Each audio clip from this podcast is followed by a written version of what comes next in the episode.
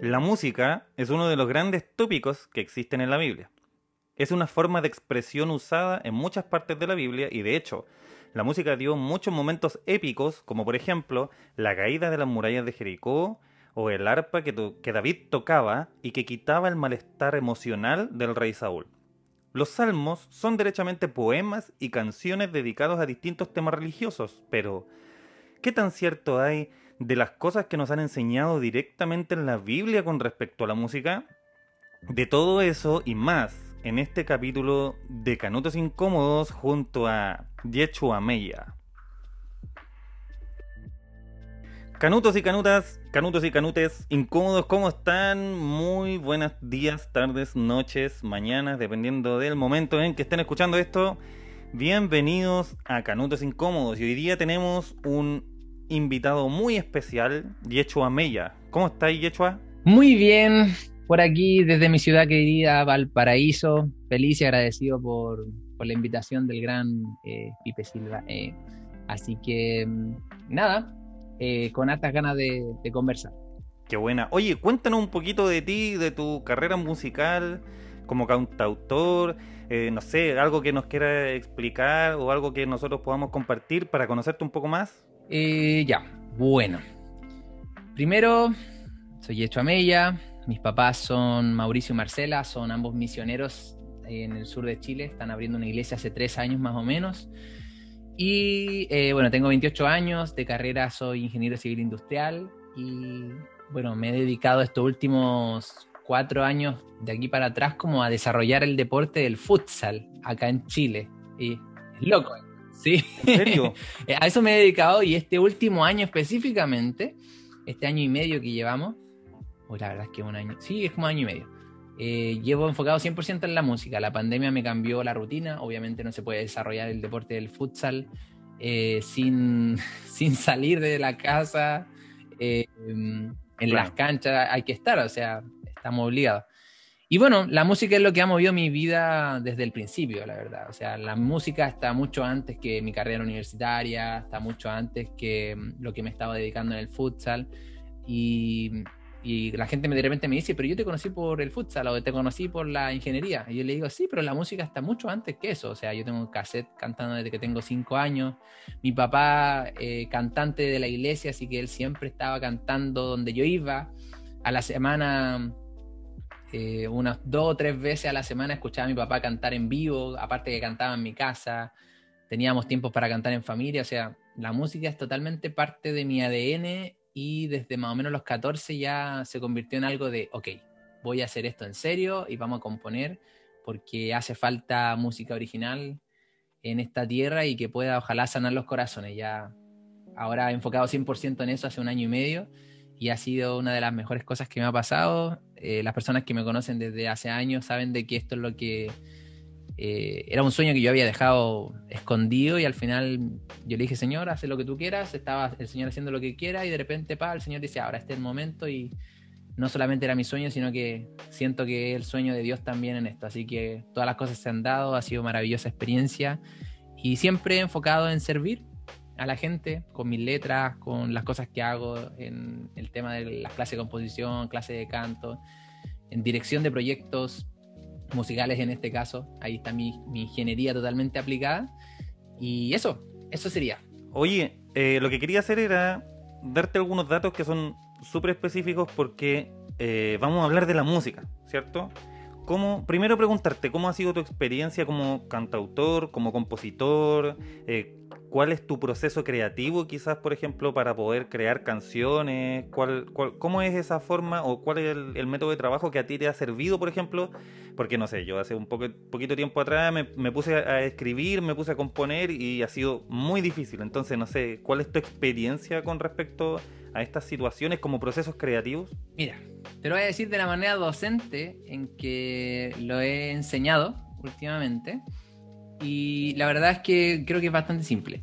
Hay cuatro pilares o cuatro caminos donde nosotros podemos eh, caminar en pos de, de la creación musical. El primero es a través de la letra. Comienzas con la letra y las cositas se van sumando de a poquito, ¿no? Si tienes una letra, por ejemplo, triste, no vas a cantar así como bueno, me quiero matar de la depresión. No, no es cierto. No, no es como esa onda. Pero tú dices, eh, onda, estoy triste, mi alma no puede seguir. Bueno, eso sí tiene más coherencia, ¿no? Pero uno puede jugar, o sea, no hay leyes en eso. Pero si uno quiere seguir una línea por un lado, uno agarra la, la línea de letra y la línea melódica y uno dice estas dos, ojalá tengan la suficiente coherencia. Ahora, si queda demasiado sad, yo siempre digo, viene el tercer pilar que sería eh, la armonización. Todo lo que es instrumentación y arreglos vocales. Entonces, el primero es letra, el segundo es línea melódica y el tercero es armonización. Y el cuarto es lo que es rítmica. Yo lo dejo aparte de lo que es la armonización misma porque estamos hablando de velocidad, de tempo, em, de, cómo van a ser los golpes dentro de, la percusión, ¿no? Entonces, por ejemplo, claro, yo te digo, vamos a empezar algo así. Independiente que estoy haciendo unas notas, obviamente, eh, es un dembow. Por lo tanto, ya parte desde un reggaetón. ¿cierto? Ahora si hago un... Eso ya es un RB o puede ser un hip hop, ¿cierto? Ahora si hago algo más como... Ya estamos en pop, estamos en rock pop, en balada pop, y podemos jugar. Entonces, nosotros podemos partir por cualquiera de esos cuatro pilares, ¿ya? Eh, lo que yo siempre digo, sí, que partir, por ejemplo, desde el beat con la armonía, que es cuando te dice, típico un amigo rapero, con mucho respeto a todos los raperos, que siempre viene y dice, hermanito, tengo una pista, hagamos un temita. ¿Ya? Ya, la típica, la típica. tengo un temi, tengo una pista, hagamos un temita, hermano, la pista está pero espectacular. Y obvio que sí, está espectacular. Eh, pero para mí eso es ingeniería inversa, porque digo, ya, a ver, ¿qué me transmite esta pista? Y me pongo a pensar, ya, como, es como alegre, es como triste, como que pareciera que todo se basara en eso, pero hay más sentimientos. Podría ser extrañeza, podría ser empoderamiento, podría ser, eh, no sé, algo extraño, muy extraño, algo místico, algo profundo, no sé. Y ahí uno tiene que hacer ingeniería inversa y decir, ya, y de eso voy a hablar. Pero cuando tú partes desde la letra, y esa es mi sugerencia siempre, cuando tú partes desde la letra, todo se suma. Tal como te demostré en el ejemplo. Si tú estás con una letra triste, entonces la melodía va a ser más o menos triste, las armonizaciones van a ser en, no sé, en, con hartos menores, ya con hartas notas extrañas también por ahí entre medio, y la rítmica y la velocidad va a ir acorde a eso, o sea, no creo que vaya a ser una salsa triste, aunque por supuesto que hay, pero depende cómo uno quiere potenciar. ¿ya? Entonces, por ejemplo, yo a veces hago el contraste. Tengo una canción que es súper eh, triste, que la hicimos con un amigo, donde habla de el Alzheimer. Es una persona que tiene Alzheimer y se recuerda, tiene un momento de luz y empieza a decir como despierto, te vuelvo a ver, ha pasado mucho tiempo de la última vez. Súper sad, ultra triste. Entonces, ¿qué hacemos con eso? Eh, yo le dije, ¿sabéis qué, loco? Tenemos que hacer esto más. Voy a hacer un contraste. Entonces, en la rítmica la hice como rock, rock pop. Entonces, es como despierto, y te vuelvo a ver. Entonces cambia, ya la energía ya no es tan para abajo, porque si le contamos a la gente el contexto, se va a deprimir calidad con la canción. Entonces, para hacer un equilibrio con eso, o a veces que uno quiere pegarle un palo a alguien, pero lo hace con notas divertidas, puras notas mayores, qué sé yo, también puede ser interesante.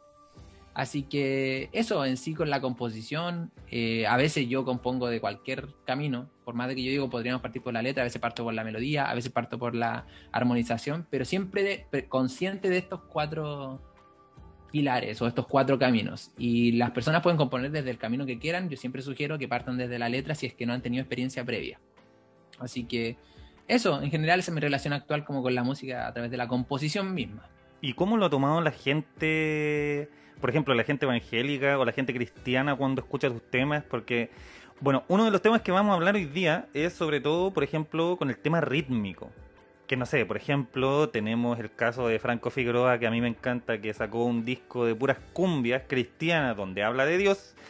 Y podemos darnos cuenta de que hay mucha gente que o, que, le gusta y otra que está muy en contra porque se supone que estos ritmos no son sacros o no son cristianos o te, se supone que te llevan a otras cosas como el baile y ahí vamos a entrar en... Pero ¿cómo, cómo lo ha tomado, por ejemplo, la gente que escucha tus temas? ¿Cuál ha sido el feedback quizás que has podido eh, tener? Hay muchos haters o muchos detractores, por ejemplo, de repente de lo que tú haces como músico, porque al final, eh, eh, como arte, es súper subjetivo, ¿cachai? Cada uno, interpreta una obra musical o una pieza de, de cualquier tipo de arte y al final es como súper a criterio de lo que cada uno pueda pensar. Sí, totalmente. Bueno, yo creo que en sí hay un concepto que siempre ocupo. De hecho, con el grupo de amigos que siempre estamos trabajando en la música, siempre yo hablo del filtro natural. El filtro natural para mí es que la persona que le gusta se queda y la que no se va. Ahora, esa persona que se queda para poder tirarte hate, ¿cierto? Odio o mala onda, tiene mucho tiempo o no sé qué onda, pero eh, he tenido un par de veces que han tirado algún comentario por aquí por allá, pero yo soy de los que, ok, me rebota, ¿cachai? O sea, ¿qué pasa? O sea, en algún momento hay personas que, que tienen tiempo para eso, entonces me rebota y a la vez digo, pucha, qué pena, qué pena esa gente porque no, no está disfrutando la vida, digo yo. De hecho, estaba recién hablando con una persona por Instagram que no conozco y estábamos hablando como de temas de, de, la vida, de los temas controversiales, del feminismo y cosas así. Y decía, sí, mira, la verdad es que no creo que sea una lucha de género ni, ni, de este contra otro. Yo creo que todos somos uno, todos vamos a volver al polvo. Ahora, ¿cómo queréis vivir peleando con la gente? Es cosa tuya. Es cosa tuya. Yo prefiero estar en paz, tranquilo, con mi gente, feliz. Pero sabéis que la recepción de la gente ha sido súper positiva. Súper positiva. En general, en general, yo estoy apuntando mucho a la industria musical para mí no existe el, el autosegmento, porque es un autosegmento. El autosegmento canuto, para mí no existe eso, para mí la música es transversal. Y si hablamos ya de Biblia, ya como un ambiente evangélico, yo veo a David nomás en pelota, bailando, celebrando, Ah, celebrando a Dios con todo lo que tenía, porque como dicen los salmos, o sea, celebrenlo con todo, y de hecho ahí describe todos los instrumentos musicales de la época. Entonces yo digo, pucha, hay gente que se quedó dentro de una cultura más que de una Biblia. Entonces, y aparte el que, el único que pesa los corazones es Dios. Entonces, hay gente que se preocupa por la batería, pero esa persona no sabe, esa misma persona que se preocupó de que tenga batería o no en la iglesia, esa persona miente, esa persona engaña, esa persona, pucha, tiene el corazón totalmente podrido, entonces, pucha, qué pena, qué pena y que puedan conocer realmente este Dios feliz, po, este Dios feliz que, que, conoció David, que realmente, como te digo, este, estaba tan feliz que estaba ahí en pelota ahí, todo el mundo vio todo, todas sus partes íntimas, estaba tan feliz. Me imagino ahí saltando. Yo no me veo como David ahí, yo nunca hubiera estado en pelota. Debe haber sido demasiado el gozo eh, de ese tiempo.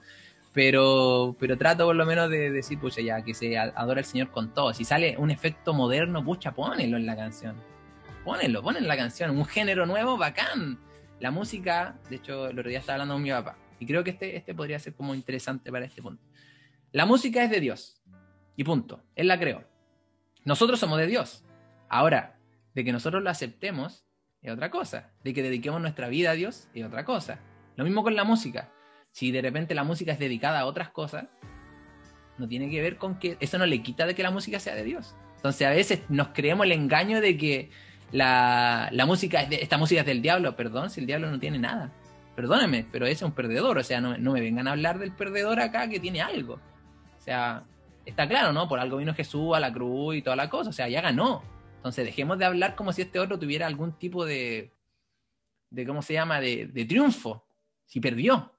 ¿Cachai? O que pudiera hacer algo, lo, así como que tuviera alguna Claro, chance. más encima ya perdió, hasta, lo único que tenía era la muerte y Jesús se la arrebató. O sea, imagínate, la música desde antes ya seguía siendo de Dios. O sea, nunca la música ha sido parte del otro reino copia, que ni siquiera es reino, ¿cachai? Entonces, eso es interesante, me gustó mucho porque teológicamente la música siempre ha sido de Dios y jamás ha sido de otro lado. Ahora, de cómo se dedique y cosas así, otra cosa.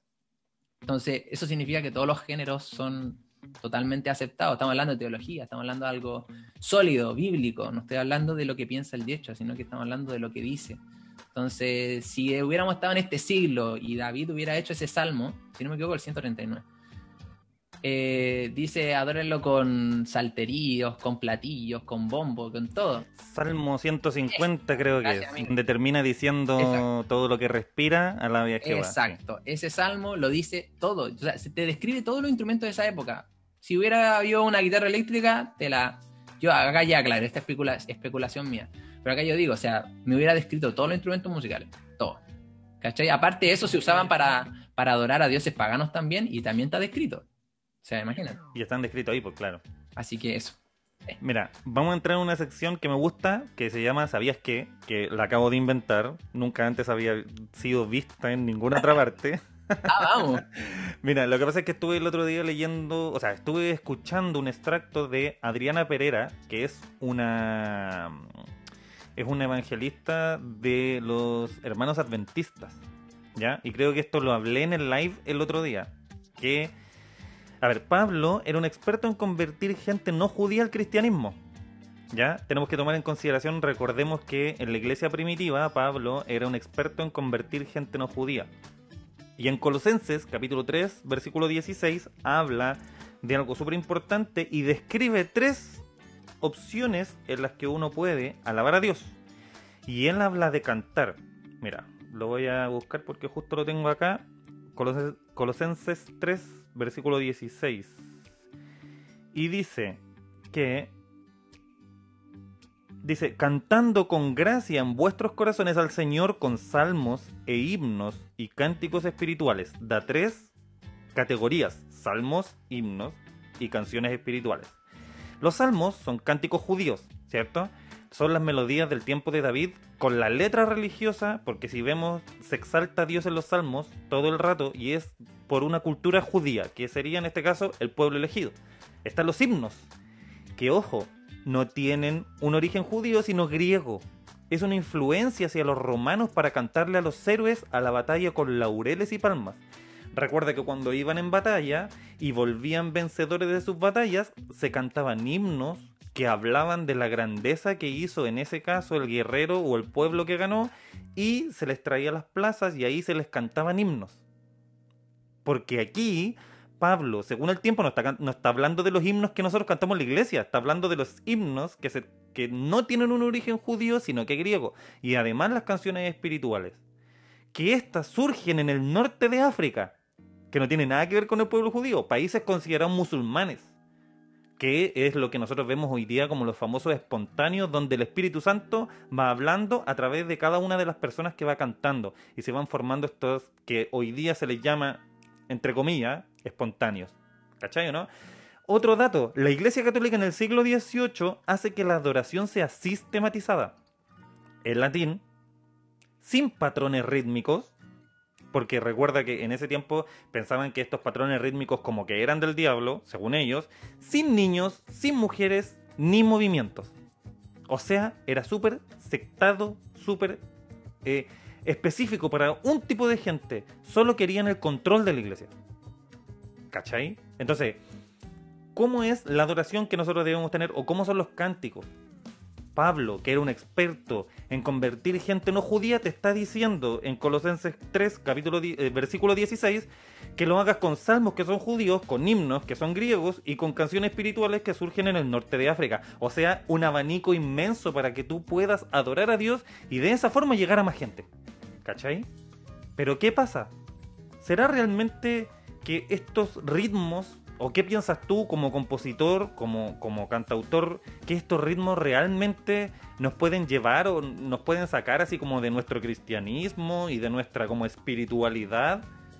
¿O será que simplemente es, si a ti no te gusta una cumbia, no la escuches? O si no te gusta el rock cristiano, no lo escuches. Es como, mejor escucha lo que te gusta a ti. No sé, ¿qué piensas tú o cómo, cómo ves tú eh, eh, este tema? Yo creo que tal como lo dije recién, o sea, todos los géneros son totalmente válidos, toda la instrumentación son válidas. Eh, y la verdad es que puede haber gente que esté cumpliendo con todas estas cosas, como te decía, pero con el corazón podrido, porque la adoración no tiene que ver con la música. ¿ya? Y ahí es donde nos ponemos ya adoración, significa literalmente inclinar el, el cuello. Eso es adoración. Ahora se ha creado toda una filosofía dentro de la cultura canuta de qué adorar, que somos adoradores y la cosa, y nos ponemos nombres raros como levitas y cosas así. Cuando estamos en el siglo XXI, donde nosotros somos músicos, cantantes, artistas, con un corazón que el Señor juzga, que el Señor ve, que el Señor condenará si es que hay que condenar o, nos premiará si nos premiará. Em, pero acá lo que importa siempre es el corazón. Yo tengo amigos que hacen rock metal pesado gutural. Wow. Cristiano y tú creéis que yo le, voy a decir, oye, brother, ¿qué onda? Eso no, es para el Señor. Bueno, él alcanzará a una persona que escucha esa música. Hay gente que escucha reggaetón eh, full cristiano y esa gente alcanza a, cierto rango. Entonces yo creo que la música, de hecho, tengo una desesperación, yo creo que tengo un llamado muy como muy fuerte, llamado, sacándole el misticismo, es como la misión nomás, ¿ya? La misión de, de, ¿cómo se llama?, de contagiar a mucha gente que sea de fe y que haga música sana. De hecho, le he contagiado esto a personas que ni siquiera son cristianas o declarados creyentes, ¿cierto? Eh, de que tenemos que hacer música donde dentro de la industria musical es como si estuviera lleno de pastillitas, pero estas pastillitas son las únicas que pueden traer sanidad, pero tienen que estar dentro de la industria, como lo que está haciendo ahora eh, la familia Montaner, ¿cachai? Por más de que, claro, los Mago y Ricky tienen algunas canciones ahí, subida de tono y la cosa, bueno, ellos se metieron en la industria, pero ahí están cantando Amén, Ahí la Eva Luna está cantando el uno más uno, creo que se llama la última canción, y es explícitamente de Dios, pero nunca dice Dios. Y algunos se espantan con eso, pero hay mucha gente que está llegando a Dios por esa canción, entonces déjense de criticar y nos, y nos vamos mejor a trabajar. Ya, si al final siempre es eso, cada vez que nosotros empezamos a mirar al lado es porque nos estamos mirando hacia el frente y punto. Entonces con la música, para mí está bien claro cómo es, que buen dato te tiraste. Este el Pablo, Pablo sabía, ese sabía no se niega. Pablo sabía. A mí no me cae muy bien, a mí me cae mejor Jesús, pero Pablo sabía. Era, era un erudito. ¿Cachai? la gente siempre le digo, a mí no me caen bien los de la Biblia, el puro Jesús, no me cae nadie bien. ¿Cachai? Porque claro, los demás son el reflejo de cómo somos, pues todos teníamos nuestras yayitas, como decía el mismo, eh, ¿cómo se llama Pablo? O sea, eh, tenemos ahí algo que, luchamos dentro de nuestra vida ni hasta el pastor más ultra santo y la cosa que se vende eh, no tiene pecado. O sea, todos tenemos pecado, sea como sea. Esa es nuestra naturaleza. Entonces, eso, eso creo yo. Yo creo que si este amigo que canta rock, heavy metal, gutural, gana a un par de almas o conquista a una, a una persona, valió la pena todo su disco. Aunque tengan 20 discos y ganen un alma, valió la pena. Valió la pena. ¿cachai? Entonces dejémonos de cosas grandes y la cosa, no, amigo, un alma en tu vida que hayas ganado ya valió la pena, ¿cachai? Ya hiciste manso carrete en el cielo, ¿cachai? Entonces ahí hay que ordenar un poquito las cosas y quitarle el exitismo de repente a, a todo el ambiente.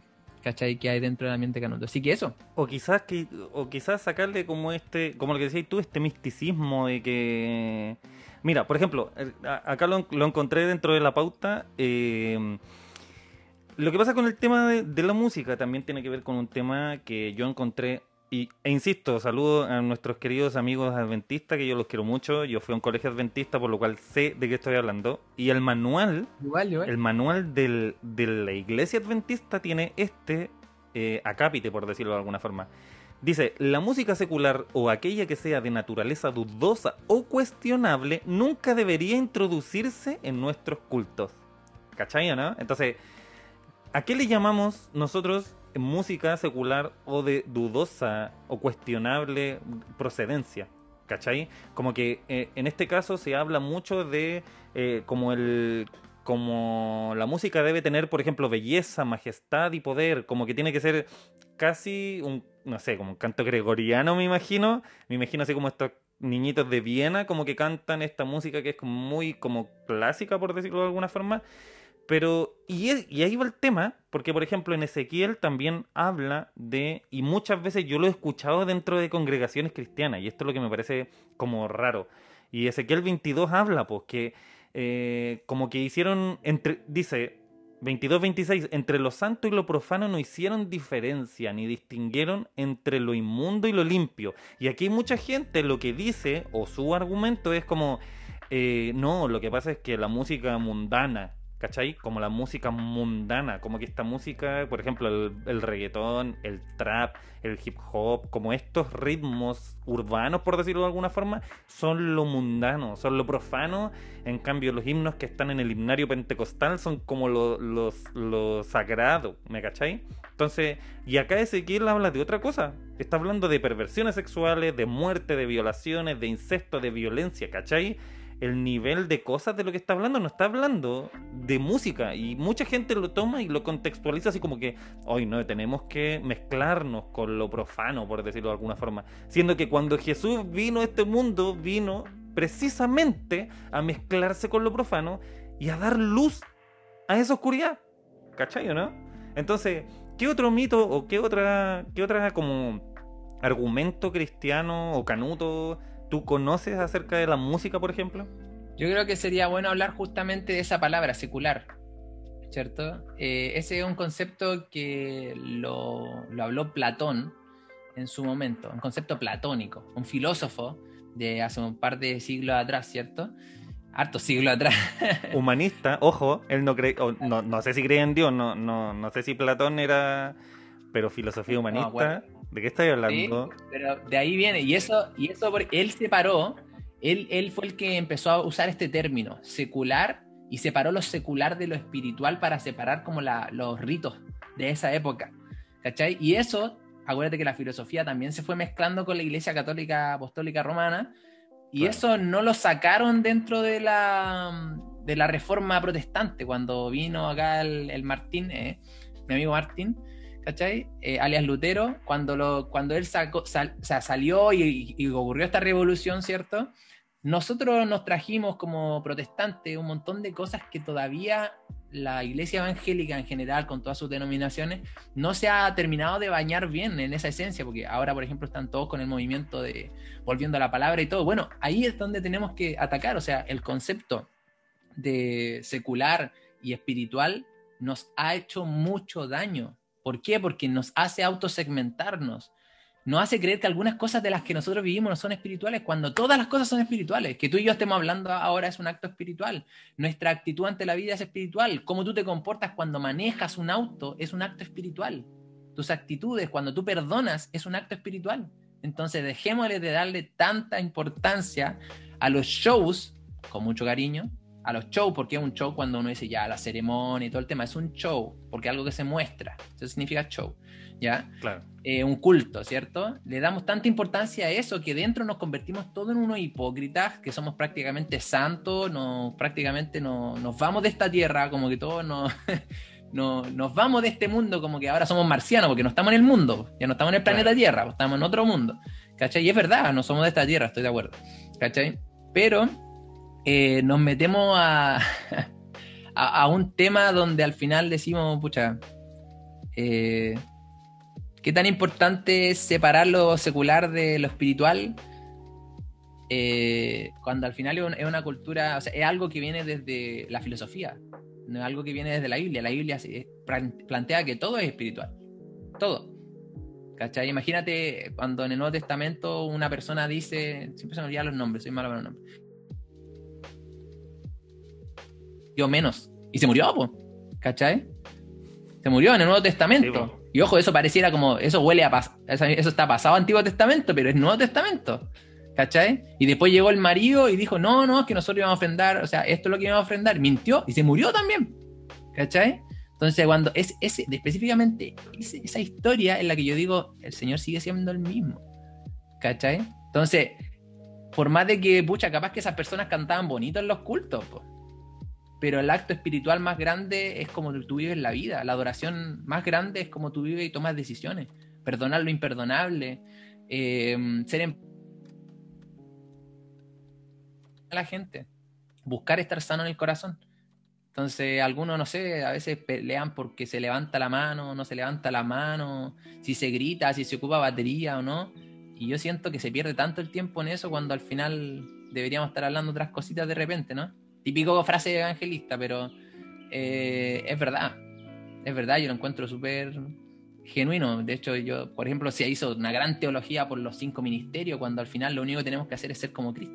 ¿Cachai? Entonces, pucha, no, es que tiene un carácter de profeta, entonces más violento, perdón, dominio propio, amigo. Hay que ser como Cristo. ¿Cachai? Entonces, es complejo y estoy seguro que ninguno de nosotros va a lograr esa perfección pero nuestro ojo, nuestra energía debería estar en él. Entonces, es, el mito. Bueno, el, mito es el final entre de que es secular o espiritual. Todo es espiritual. Por lo tanto, si tú haces una nota musical, ya es espiritual. Sea lo que sea que hagas. ¿Cachai? Y lo otro es que le tienen miedo a, a contaminarse. Entonces, como que generan una. Lo que dice la Biblia es que lo que contamina es lo que sale, no lo que entra. Entonces, uno dice, eh, ok, ok, ¿cómo, ¿cómo entonces lo hacemos? ¿Está lleno de contradicciones o nuestra cultura evangélica, entre comillas, está llena de contradicciones bíblicas. Entonces, es el otro mito. Entonces, para mí la música es música, los artistas son artistas, aunque le quieran poner apellido. Yo no me presento como artista cristiano, ni tampoco me considero artista cristiano. Yo soy artista, soy yechua, una persona que compone. Y mi objetivo es poder sanar los corazones de la gente a través de la música. Y ahora, si me preguntan, mi inspiración y mi fuente es Cristo. Pero son cosas diferentes. Son cosas diferentes. Siguen estando en el mismo ser, pero son cosas diferentes. Entonces, eso. Vamos a seguir. Sigue. Sigamos hablando. es que, por ejemplo, ahí yo creo que van dos temas súper de la mano, que era lo que hablabas tú. Primero, el dominio propio. ¿Cachai? ¿Por qué? Bajo el contexto de que ya estamos escuchando una cumbia, por ejemplo, ya que estamos hablando de la música, estoy escuchando a Franquito Figueroa y de repente, no sé, pues me pongo a bailar pero ¿cuál es la intención que tiene ese baile? O, por ejemplo, a mí me tocó una vez, no sé, estar en una piscina y estar escuchando a Franco Figueroa este verano en, mi casa, claramente, no salía a ninguna otra parte, para que no me funen. No, no les quiero dar otro motivo más para funarme. Y escuchaba la letra y la letra decía, no sé, Dios, un propósito tú tienes para mí. ¿Cachai? La cumbia hablaba de que Dios tiene un propósito para mí. Y yo, bueno, eh, en resumen, mi mamá está pasando un segundo cáncer Dios está haciendo un proceso en ella en donde lamentablemente tuvo que pasar un segundo cáncer. Yo estoy en este momento desempleado. Estamos en pandemia, estamos encerrados, estamos en, una situación que es súper eh, insegura, no sabemos lo que va a pasar. Y de repente yo escucho a Franco Figueroa que tiene una cumbia que dice, Dios, tú tienes un plan para mí. Y eso a mí me habla y me dice, tranquilo, todas las situaciones que pasan en la vida tienen un propósito y Dios tiene el control de ese propósito. Entonces, me estoy fijando en que a lo mejor estoy haciendo un pasito de cumbia que me puede humanizar o que me puede ensuciar o me estoy dando cuenta de lo que Dios está hablando a través de esa música que quizás no es la música convencional. Porque nosotros estamos acostumbrados quizás, o yo estoy acostumbrado, estuve 31 años en una iglesia pentecostal en donde se tocaba con mandolina, acordeón, guitarra. Pero ¿qué, ¿cuál es el valor? ¿Qué valor le doy yo como persona o como cristiano a lo que estoy escuchando? ¿Cachai? quizás la cumbia no es el problema, sino que es mi dominio propio. Quizás el, problema no es el ritmo, sino que el contenido que tiene también, porque uno tiene que ser también súper consecuente con lo que uno está escuchando y con... Pero, pero no necesariamente porque tú escuches una cumbia te va a ir al infierno. Creo que hay otras cosas que son mucho más importantes, como decís tú, como tener el corazón sucio o como, o como no entregarle nuestra vida completamente a Dios, que es mucho más terrible o mucho más importante que estar escuchando una cumbia o que ponerle batería o no a una música. Sí, Es importante que la gente sepa, o sea, no es que le estemos haciendo el quite como a la, respuesta. Ya, ya respondimos, ya dijimos, al Señor se le adora con todo. Y ojo, con nuestro cuerpo también. Ahora, que tú hagas un movimiento pélvico es de construcción social también, de que nosotros consideremos que es cochino. Ojo, ¿usted ha visto cómo adoran al Señor los, los que tienen buen sabor allá en Brasil o los que tienen buen sabor allá en África? Que son personas que tienen mucho movimiento de cadera y con paso así, o sea, yo creo que esa cuestión es de construcción social también, o sea, al final se genera una subcultura donde todos lo interpretamos de, ay, de cierta forma. Yo ya entendí que no puedo cambiar su mente. Entonces, por ejemplo, con mi última canción, que es por ti, vayan a escucharla Spotify. muy buena, eh, muy buena. esa canción tiene hasta un challenge de baile y yo me atreví a bailar, o sea, y a mostrarlo públicamente, porque... Así que eh, bueno, si no les doy alegría, les doy pena, pero algo les doy, ¿cachai? Así que, bueno, la cosa es que eso, yo digo, pucha, hay que contagiar y la gente tiene que verlo, no solamente ahí, porque encima yo puse a, un amigo, yo le digo, el Michael, que es el morenito que sale en, toda la promo de Deportivo. Sí.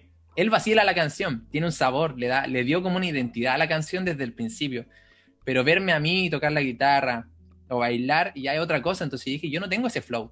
¿Cachai? Entonces tengo que mostrar algo. Aparte, soy latino, soy latino y, dejemos de negarlo. Dejemos de creernos Hilson, que son muy, muy, obviamente, bendecidos por el Señor y todo como le queramos decir, pero son gringos fome.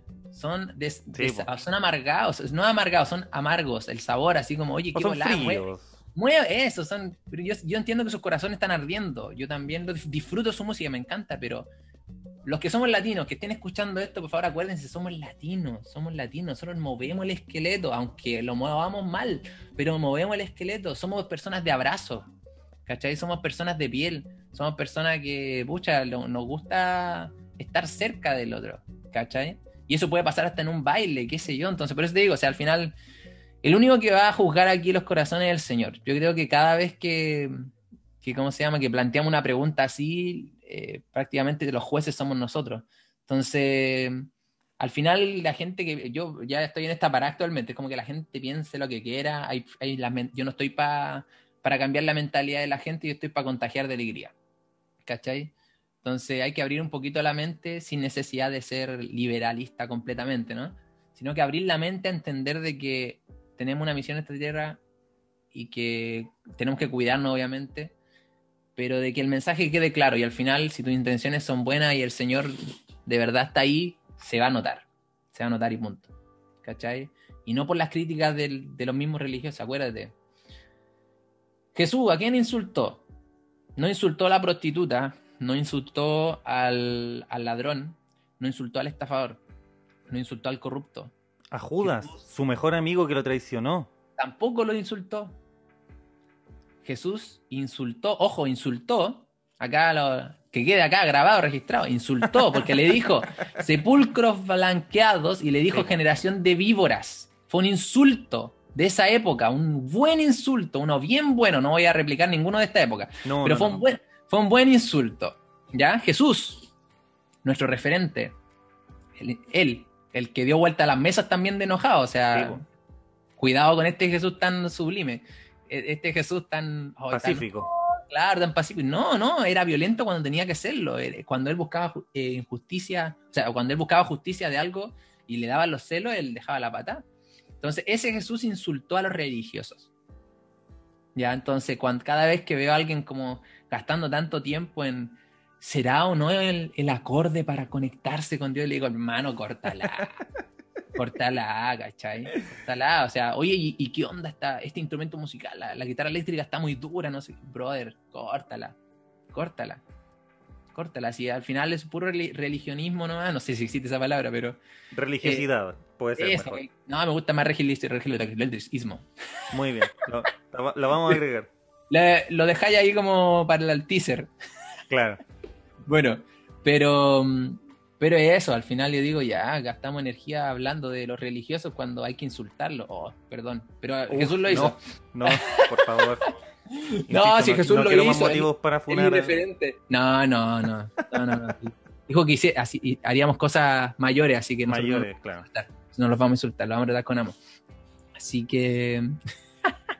Oye, pero espérate. La hipocresía, como el meme eh, el acorde tiene que ser celestial, pero después en el auto escuchando Bad Bunny y... ¿ah?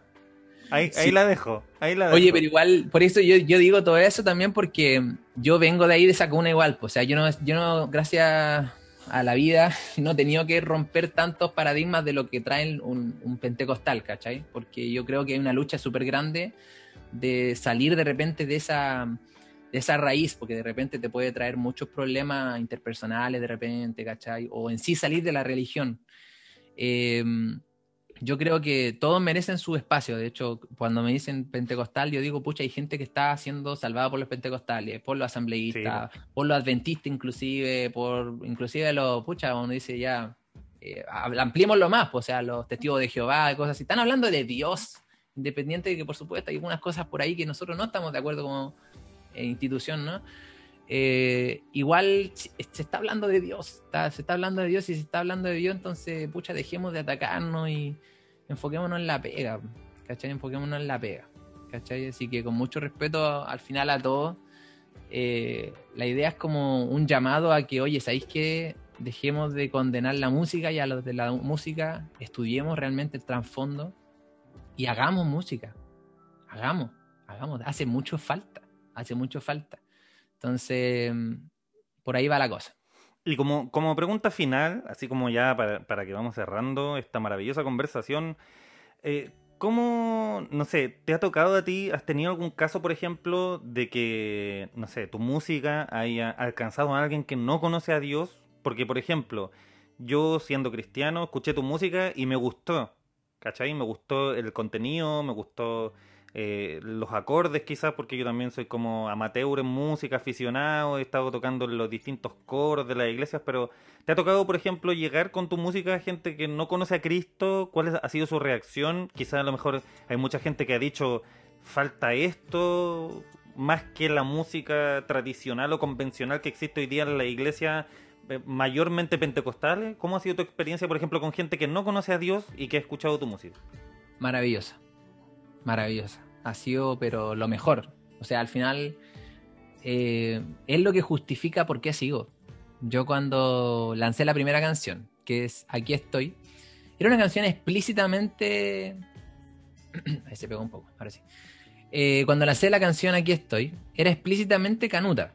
La canción dice, Señor, aquí estoy para servir, muéstrame a dónde de ir por ti. O sea, dice Señor. O sea, ni siquiera da para decir, uy, camuflado. No, no, no. Es explícita.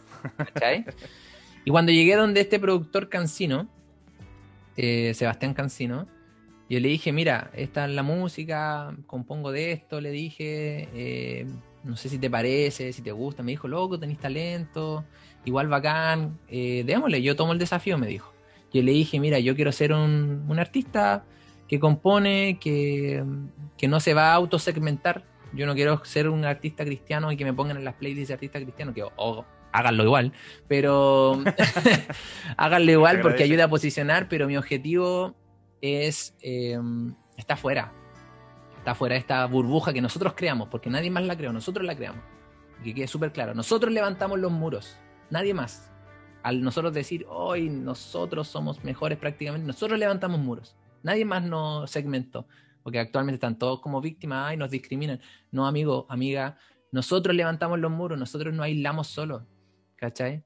Entonces, bueno, la cosa es que empiezo a hablar con Cancino, le digo, mira, esto así, así, y bueno, esta es la letra de la canción, y para mí yo le dije, esto es como... Eh, ser agradecido, le dije, y es como devolver la mano, porque yo le dije, ¿tú creías en Dios? Me dijo, sí, pues, yo creo en Dios. Y yo le dije, ya, pero tú algo van a haberle ahí ofrecido algo. ¿Cómo? Quedó como, ¿ah? Sí, pues, porque, pucha, eh, Dios, ¿tú sabes que es una persona? Sí, sí, totalmente. Ya. Entonces somos unas sanguijuelas con él, pues. ¿Qué onda? O sea, somos unas lacras que solo le piden, le piden, le piden, le piden, le piden, le piden. O sea, yo sé que la Biblia dice. Pero no dan nada. Exacto, yo sé que la Biblia dice que hay que pedir pero acá hasta el más ateo eh, se convierte cuando estáis agonizando o cuando estáis complicado. Cuando el avión se está cayendo. Exacto, ¿cachai? Cuando ya no hay salida humana, al final siempre terminamos mirando para arriba. Siempre terminamos mirando para arriba, ¿cachai? Entonces yo le dije, ya, pero nosotros, ¿tú creéis que nosotros podríamos hacer algo? Y ahí, bueno, ya yo le decía, servir a Dios es servir a la gente y no otra cosa. ¿Cachai? No es servir en la iglesia, no es cantar en un culto ¿cachai? Puede ser. Ya no, no voy a ser tan absolutista. Puede ser. Pero servir a Dios es servir a la gente. ¿Cachai? Es servir a la gente. ¿Cachai? Entonces eh, yo le dije, ojalá esta canción pueda inspirar a gente y todo, pero yo estaba como en la parada de esta mi primera canción, emocionado y la cosa, ¿cachai? La cosa es que la lancé, obviamente sale plata, y al final me di cuenta de que pescó demasiada gente que no era cristiana o que no era como adepto a alguna iglesia. El mismo productor se dio cuenta de que su círculo, porque era la primera canción cristiana que él producía, ¿cachai? Entonces se dio cuenta dentro de su círculo que un montón de gente le gustó. Y le dijeron, Cancino, produjiste una canción cristiana y no sé qué. Habían varios que le estaban predicando a Cancino hace cualquier rato. ¿Cachai? Pasaron un par de meses y el mismo productor ya ahora actualmente está full canuto, está onda sirviendo al Señor con, con lo que hace. ¿En qué sentido? De que se está dedicando a, estudiar la Biblia. Tenemos un grupo, de hecho, nosotros donde nos juntamos todos los lunes a, poder hablar de la Biblia, a poder nutrirnos con, el mismo Cancino, con otros músicos de Chile que son súper reconocidos. Eh, solo te voy a decir que son todos los músicos más connotados están en este grupo. Yo no sé qué hago acá, pero es súper cuático. Está el Franquito Figueroa, está el productor de él, que es el Manu Burgo. Manu Burgo. ¿Cachai? Que eso, eso los conocís tú, ¿cachai? Pero también está, por ejemplo, el Max Donoso, está el Esteban Fonseca, que ellos son músicos, o sea, el, Max Donoso era el músico de la, de la Camila Gallardo. Eh, el Esteban Fonseca es el actual bajista de la Camila Gallardo. Está el Darío Gómez, que es el que levantó el proyecto de la Denis Rosenthal. ¿cachai? Está el, el Manu Aramburu, que él es uno de los bajistas más reconocidos de Chile. Hasta es auspiciado por marca y todo. Pura gente, tú decís, uy, man su currículum. Yo digo, ¿qué rayo acá? No sé. Pero hablamos de la Biblia. y compartimos, ¿cachai? y yo no lo invité a Cancino a eso, él me invitó a mí. A veces yo le digo, bueno, vos, mi pastor Cancino, le digo. ¿Cachai? Porque al final él se metió tanto en esto que quién iba a pensar de que por una canción que nació el 2019 íbamos a estar viviendo esto. Ya hoy en la quinta canción, eh, un EP acústico, eh, un par de conciertos en bares que no son cristianos y eso es lo que más me alegra. Entonces la recepción ha sido maravillosa y por eso estoy acá.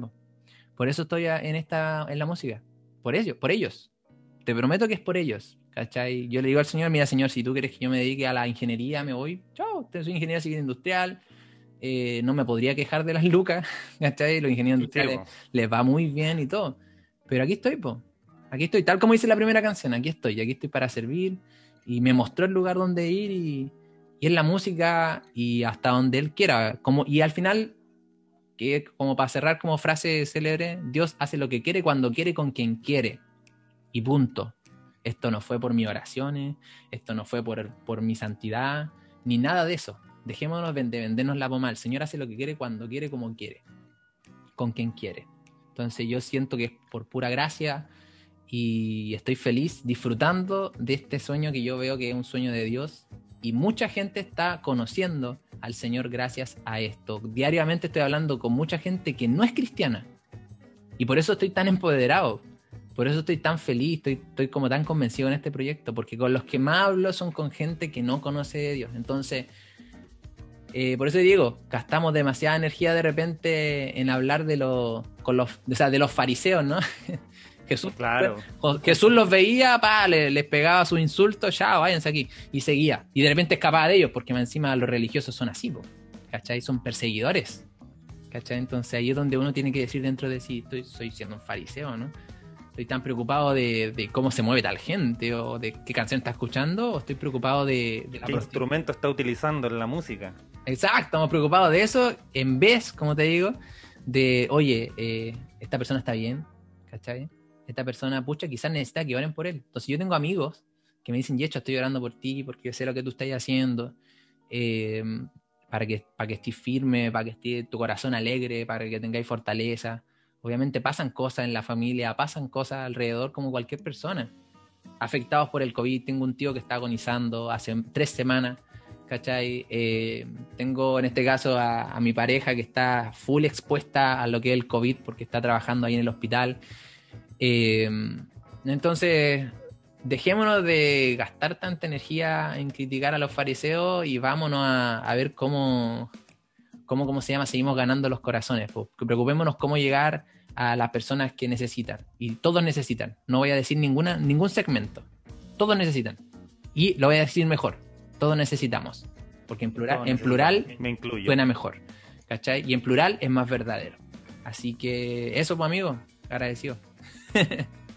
Oye, quiero tomarme una licencia. Dale, ¿no? Voy a hacer un top 3. Opa, dale.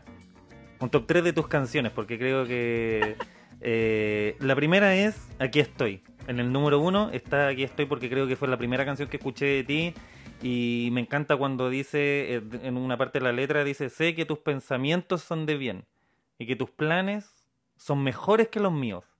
Y yo la escuché justo en el momento en que mi mamá estaba pasando por quimioterapia y estaba pasando la batalla entre la vida y la muerte con el cáncer. Y escuché tu canción y me decía, sé que tus pensamientos, Señor, son de bien y que tus planes son mucho mejor que los míos. ¿Cachai? Entonces, esas cosas son las que llegan mm. y que edifican y que al final es lo que hace que tu música hoy día tenga una relevancia, que quizás a lo mejor no tenéis millones ni millones de mm. visitas, ni, ni likes, ni estas cosas, pero llega gente que de repente lo necesita. ¿Cachai? El top 2 es Por ti, que es la nueva canción de Yechua Meya, que me gusta mucho, que los niños ya se... mis hijos ya el coro se lo aprendieron y andan cantándolo de repente y a ver si hacemos un challenge cuando esté con ellos para que la bailemos.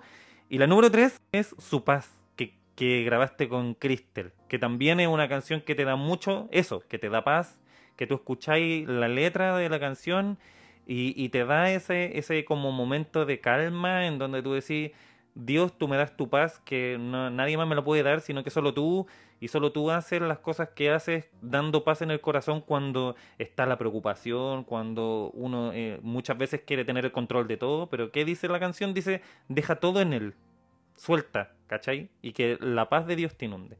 Oye, ya, para terminar, porque ya estamos en la hora, eh, palabras finales, no sé, ya lo dijimos todo yo creo, pero no sé, decir quizás los proyectos en que estamos, cómo te, la gente te busca en las redes sociales, cómo, cómo, podemos llegar a, Yechua y escuchar su música. Es súper fácil decirlo, pero escribirlo... tienen que buscarme aquí como sale, en el nombre del podcast. Eh, Yechua Mella en todos lados. Es súper fácil. Pero siempre yo los llevo a dos lados, a Instagram y a Spotify. Son las dos plataformas que yo estoy potenciando al máximo.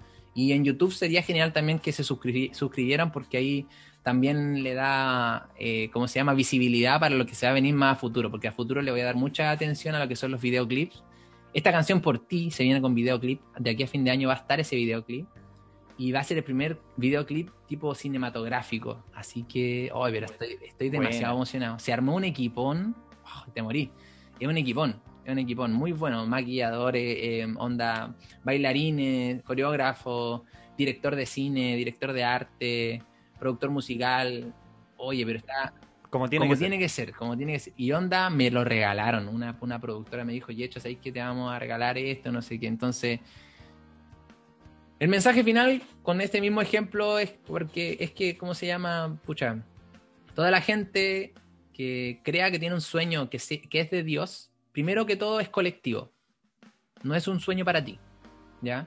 Si quieres saber un filtro, ya, este sueño es mío, es de Dios, bueno, es colectivo, bien colectivo. Eh, segundo, tienes que, ser, tienes que estar dispuesto a dejarlo cuando Dios lo diga, porque a veces el Señor cambia de planes. No se te olvide, porque a veces nos venden tanto el propósito que, ah, un puro propósito y de repente cambia de planes. No, fallé, no sé qué. No, amigo, si Dios cambia de planes. Yo un día me tenía a mí de ingeniero, otro día me tiene de entrenador de futsal y otro día me tiene de músico. Otro día te puede tener solo una persona de familia y en silencio. Entonces, acá lo importante es estar atento y dispuesto. ¿Cachai? Entonces, eso, y que es evidente cuando, cuando algo viene del Señor.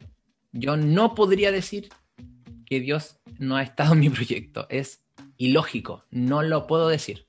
Es ilógico lo que he vivido en un año y medio con la música. Es ilógico, o sea, no hay explicación. A la gente que, que me sigue y, todo, y me dice, pero ¿cómo? ¿Un año? ¿Un año y medio? ¿Y he hecho todo esto? Sí, le digo, sí. Y no soy yo, le digo, le aseguro. O sea, es que no podría decir, oye, pero ¿qué onda? Esto es un milagro. Exacto. Exacto. O sea, es totalmente evidente de que el Señor está acá. Y mis amigos me dicen que siempre han estado conmigo desde mucho tiempo atrás. Y de hecho, o sea, es evidente. O sea, no. Sería alguien ciego si es que no se da cuenta de que esto está fuera de lo normal. ¿Cachai? Y aún así, mi enfoque va adelante es poder seguir avanzando. Ahora, como te digo, el Señor sabrá. Eh, pero estoy agradecido y estoy feliz hoy. Y ese es el mensaje con que quiero cerrar. Hoy. Hoy estoy feliz con lo que tengo. Si tengo que llegar a 10 personas o una, estoy feliz con esa una o con esas 10. Entonces quitémosle la ansiedad a esto del propósito, de los proyectos musicales y la cosa. Quitémosle la ansiedad y disfrutemos hoy, porque mañana nada es certero. O sea, por más que no, es que si honras a tu papá se alargan los días. Ay, papá te amo, se alargó un día. Ay, mamá te amo, se alargó un día. No, amigo, amiga, no es así. O sea, el Señor te lleva cuando quiere y punto. Con COVID, sin COVID, te lleva y ya está. ¿Cachai? Entonces aprovecha de sacar el máximo de tu día y no te vayas a dormir sin haber perdón o perdonado. Así que, cáchate que, ah, reforzando, me gusta hablar, sorry. Eh, Dale nomás. Eh, mi pareja, el primer día que fue al hospital, fallecieron dos personas de COVID.